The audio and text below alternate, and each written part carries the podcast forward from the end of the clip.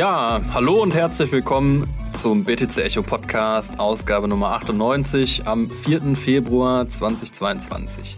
Wie immer freitags das Weekly Recap, unser Wochenrückblick auf den Crypto-Space. Wir, das bin wie immer ich, David Scheider, Redakteur bei BTC Echo und Sven Wagenknecht, Chefredakteur bei BTC Echo. Moin Sven. Moin David. Wir haben heute sechs Themen im Gepäck und zwar besprechen wir Indiens Kryptoregulierung und was das mit der digitalen Rupie zu tun hat. Außerdem gibt es einen neuen ETF mit Kryptobezug von Grayscale. Das ist leider wieder kein Bitcoin-ETF, aber immerhin.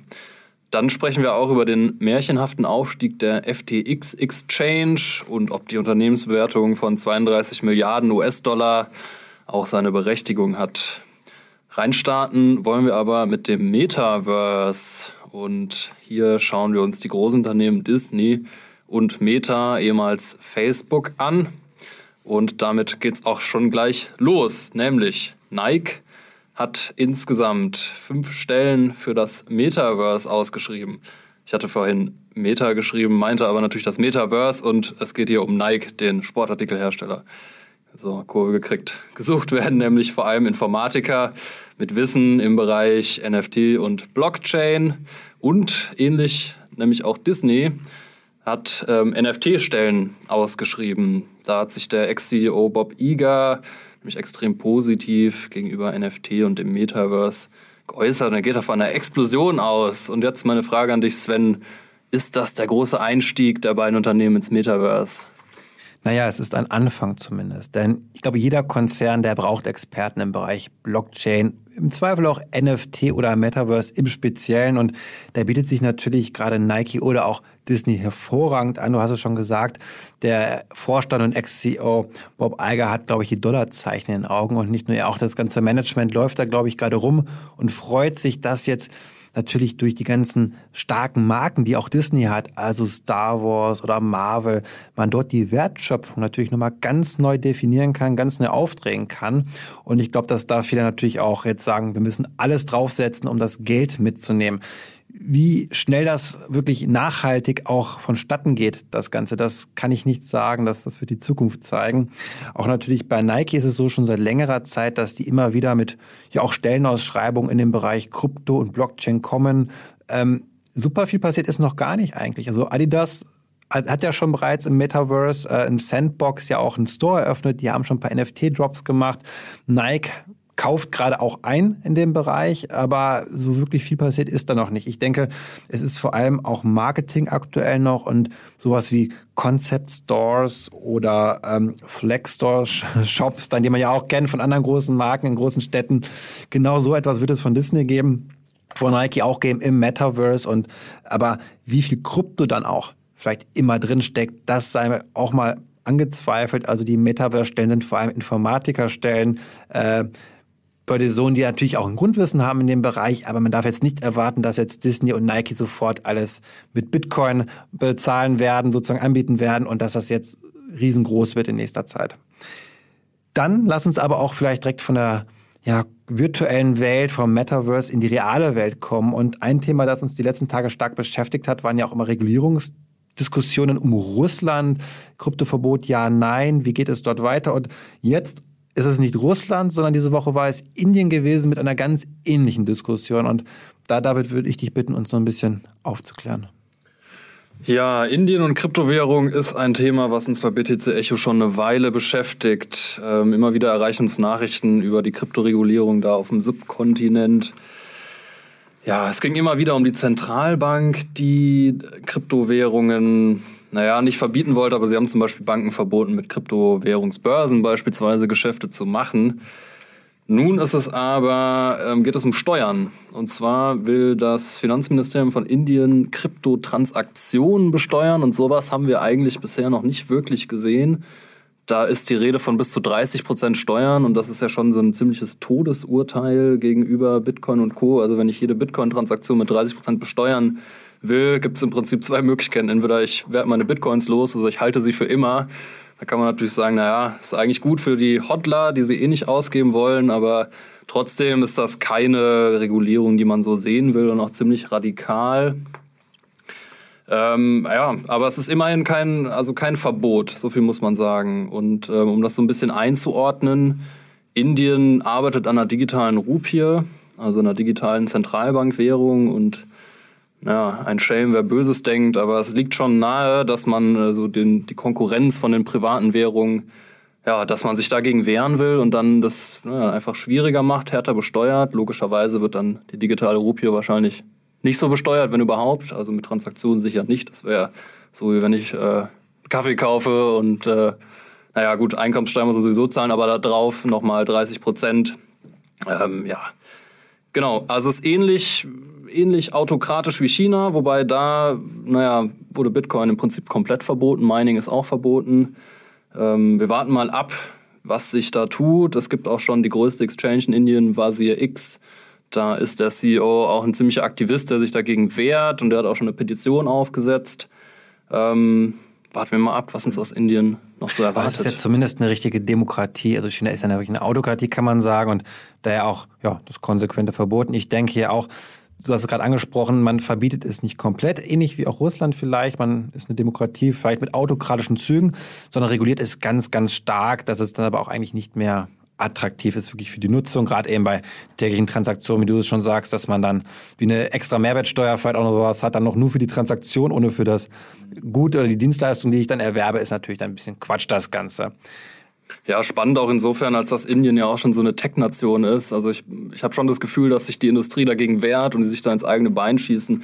Also ich kann mir nicht vorstellen, dass es durchkommt, einfach weil der Vorschlag auch absurd ist. Also wie soll, wie soll man das auch durchsetzen? Ne? Also Kryptotransaktionen lassen sich meistens schwer zurückverfolgen. Natürlich sind sie nur pseudonym, aber das zu besteuern ist ja auch also ein bürokratischer Albtraum. So. Gut, vielleicht macht man es aber die staatliche Wallet gibt es dann vielleicht, zur digitalen Rupie, und dann kannst du deine Bitcoin darin halten und dann wird es natürlich alles automatisch getrackt werden. Praktischerweise muss man es dann nicht mehr manuell in der Steuer eintragen, das macht dann schon alles die App. Also vielleicht gibt es dann da eine praktische Anwendung, die aber dann keiner nutzen wird, weil es einfach nur Geldverbrennung ist in dem Fall. Hoffentlich naja, wir uns überraschen, David, würde ich sagen, oder? jo. Ähm, ja, dann springen wir ins nächste Thema gleich mal rein, nämlich die FTX Exchange, eine Exchange, die vor zwei Jahren noch vollkommen unbekannt ist, ist jetzt ein Riesenunternehmen geworden. Die haben nochmal in so einem Series C Funding 400 Millionen US-Dollar eingesammelt. Damit kommen die jetzt auf eine Bewertung von 32 Milliarden Dollar. Das ist mehr als die Deutsche Bank hat. Ist das gerechtfertigt, Sven? Nein, ich finde, das ist absurd. Einfach, was wir gerade sehen, dass ein Unternehmen wie FTX, das noch vor einem Jahr ungefähr eine Milliarde wert war, inzwischen auf eine Bewertung von 32 Milliarden US-Dollar kommt. Das ist, wie du schon sagtest, mehr als eine Deutsche Bank, aber auch mehr als eine Nasdaq. Und da fehlt mir die Verhältnismäßigkeit. Es ist ein sehr chaotischer, noch nicht gereifter Markt hier, wo dieses Unternehmen schnell aufsteigt, natürlich gar keine Frage.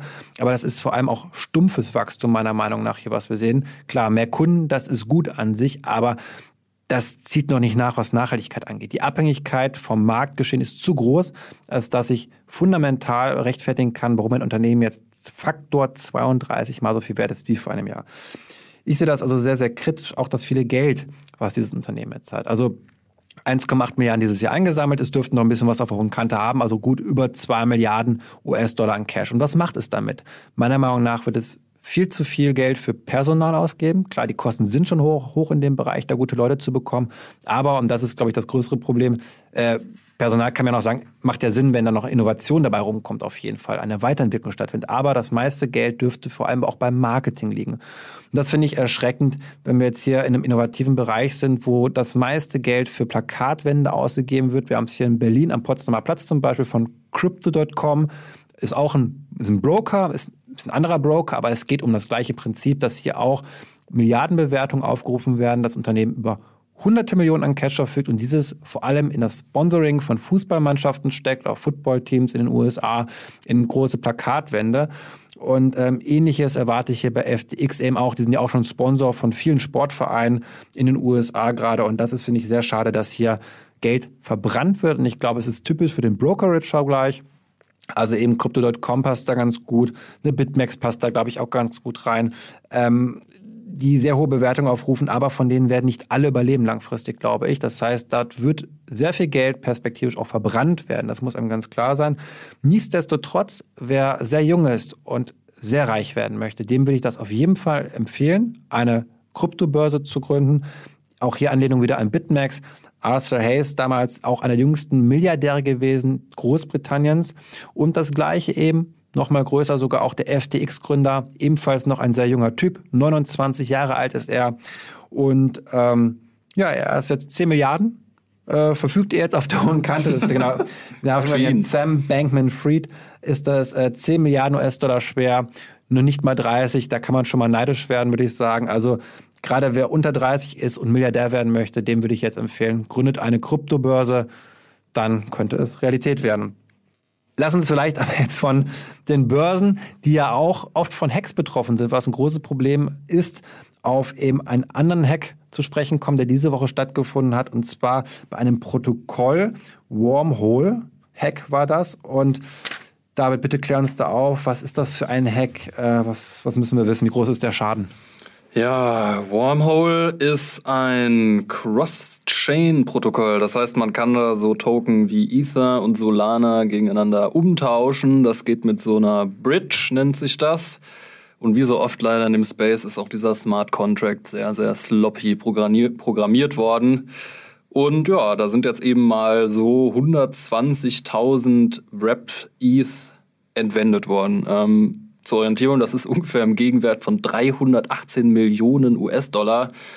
Und man muss es so traurig sagen, das ist schon fast als Randnotiz bei uns aufgenommen worden, weil so Hacks einfach an der Tagesordnung sind. Ähm, die passieren ständig. In dem Fall, ja, war es kein klassisches DeFi-Protokoll, sondern so ein, eben so ein Bridge-Protokoll, was aber auch, naja, im DeFi-Space anzusiedeln ist. Und ähm, ja, also erst hatte die Wormhole Exchange, das Wormhole-Protokoll gesagt, es gibt irgendwie Probleme. Dann zwei Stunden später war klar, ja, da ist ein Hack gewesen.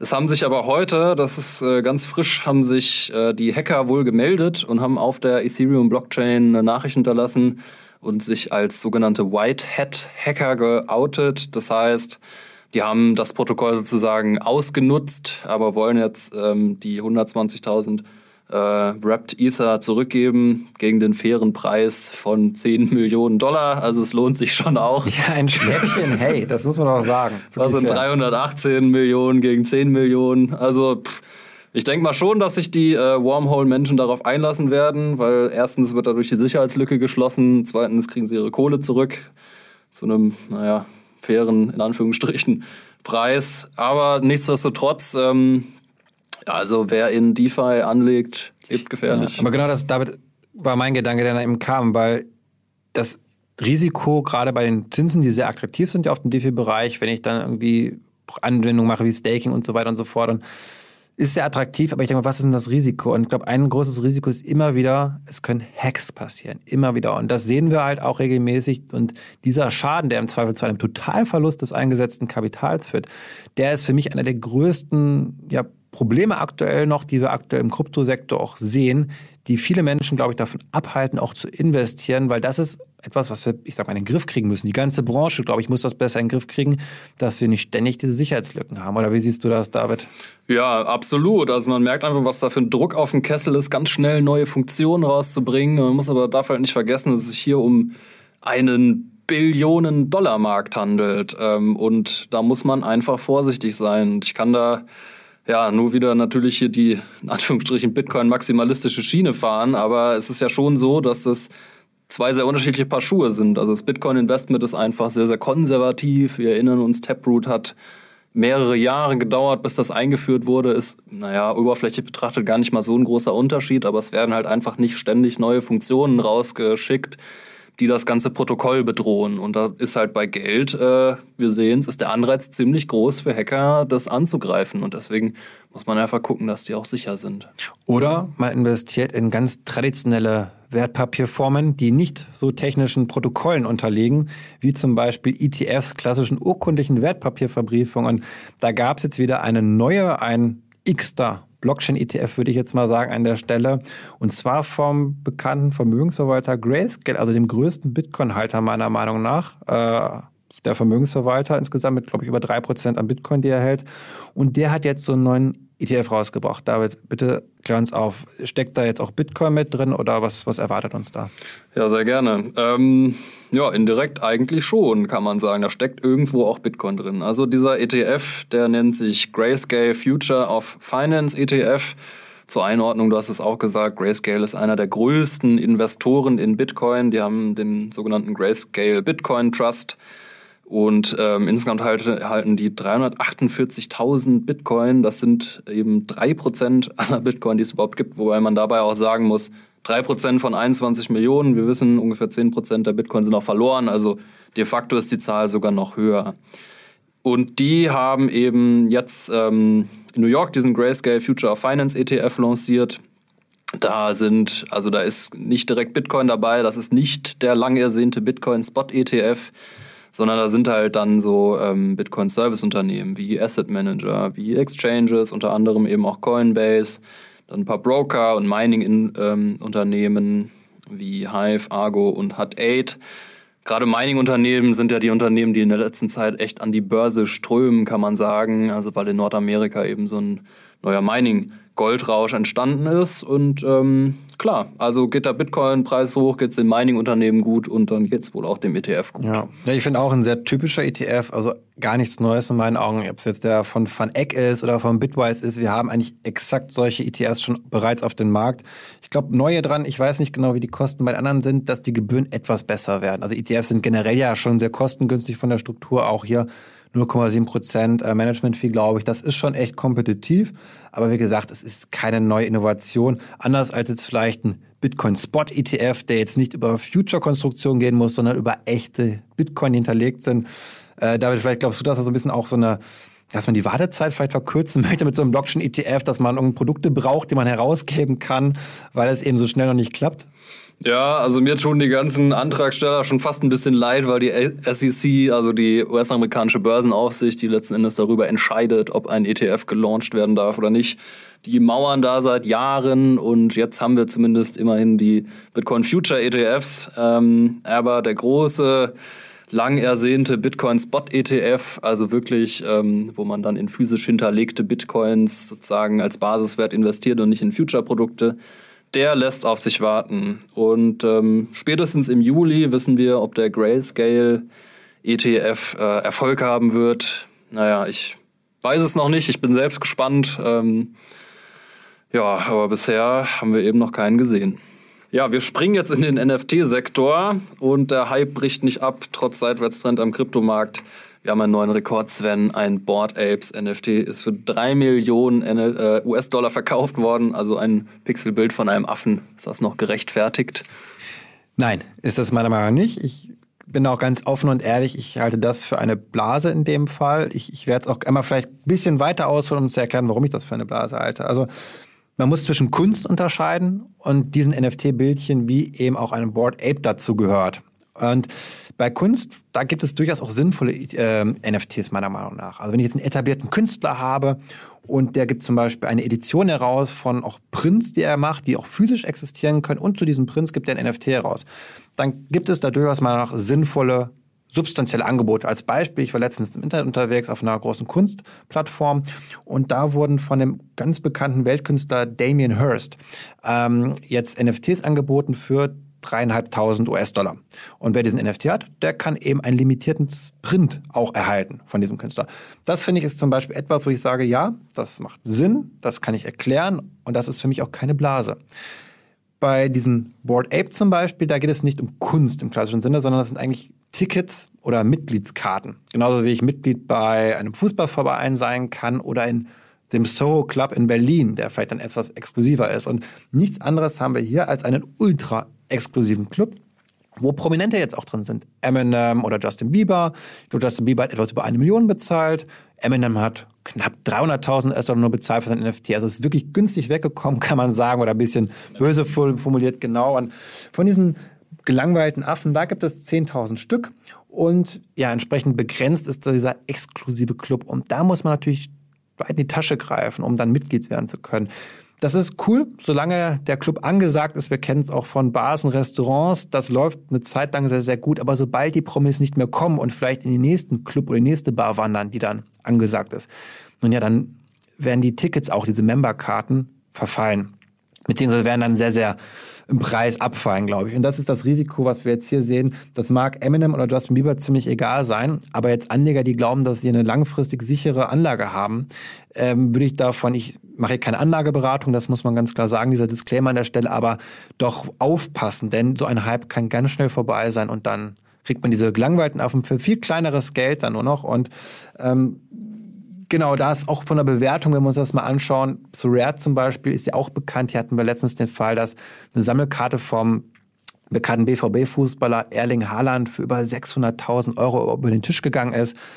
Auch das halte ich für problematisch, weil es halt sich hier um ein, ein Fußball-Sammelkartenspiel letztlich, das kann auch mal vorbeigehen, dieser Trend.